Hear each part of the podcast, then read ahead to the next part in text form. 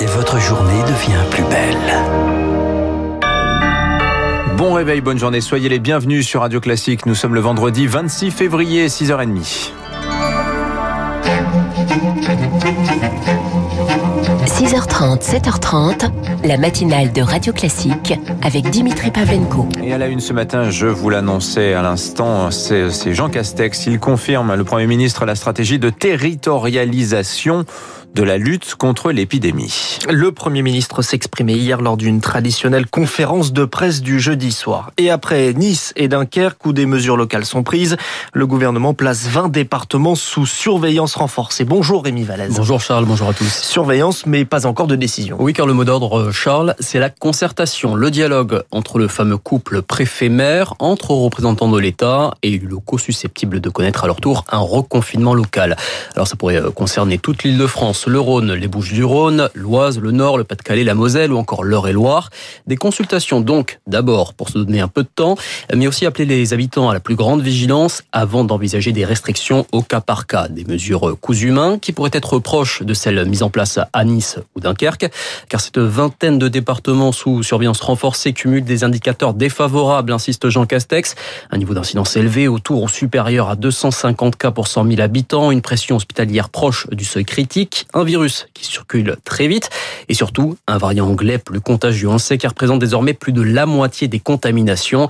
Si la situation sanitaire continue de se dégrader dans ces territoires, avertit le Premier ministre, alors des mesures renforcées entreront en vigueur à partir du week-end du 6 mars. Rémi Vallès, merci Rémi. Dans cette concertation annoncée, la ville de Paris veut des mesures plus radicales et propose un confinement strict toute la semaine, pas seulement le week-end, car les chiffres ne sont pas bons, comme l'explique Emmanuel Grégoire, le premier adjoint à la mairie de Paris la tendance, elle est très préoccupante parce qu'ils peuvent devenir très vite catastrophiques. Et donc si euh, dans les heures et jours qui viennent, cette analyse était confirmée par euh, les chiffres de contamination, il vaut mieux faire un effort supplémentaire avec l'espoir de renouer beaucoup plus vite avec une vie pas normale, mais un peu plus normale que celle que nous vivons actuellement, plutôt que de renforcer des efforts qui ne feraient que retarder un confinement dans 15 jours, 3 semaines, un mois. Et à noter qu'à Mayotte, le confinement est prolongé pour deux semaines supplémentaires. Un renforcement des mesures, Charles, alors que la vaccination patine. Les prochaines semaines seront difficiles, avertit Charles Michel, le président du Conseil européen, à l'issue d'un sommet consacré à la pandémie.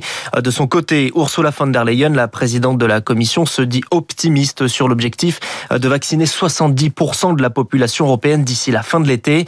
En France, elle va être ouverte aux plus de 65 ans à compter du 1er avril, car la vaccination, eh bien, cela fonctionne et commence doucement à porter ses fruits, estime Frédéric Adnet, le chef des services des urgences de l'hôpital Avicenne de Bobigny, alors que 80% des résidents d'EHPAD sont vaccinés. La moyenne d'âge en réanimation était autour de 65 ans. Actuellement, on est plutôt autour de 60 ans. Le taux de vaccination en EHPAD est tellement important qu'on a beaucoup moins de patients très âgés qui viennent à l'hôpital pour des Covid. Si les patients qui viennent à l'hôpital pour des Covid sont plus jeunes, on peut espérer une chute de la mortalité hospitalière parce que effectivement le critère principal de mortalité c'est quand même le grand âge. Frédéric Adnet avec Rémi Pfister. Sur le plan de la recherche vaccinale, Pfizer BioNTech va proposer une troisième dose aux participants de son essai clinique.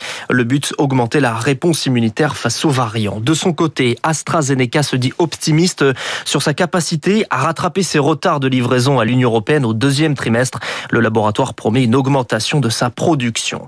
Une accélération qui relance donc le débat du passeport vaccinal. Emmanuel Macron rejette cette idée, mais soutient la réflexion autour d'un pass sanitaire, un instrument qui ne serait pas lié, selon le chef de l'État, uniquement à la vaccination.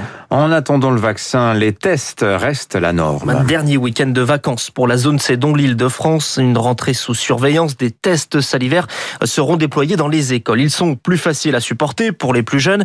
300 000 enfants seront testés par semaine grâce à cette technique. Mais rien de nouveau sur le protocole sanitaire. De quoi laisser voire inquiet le personnel éducatif.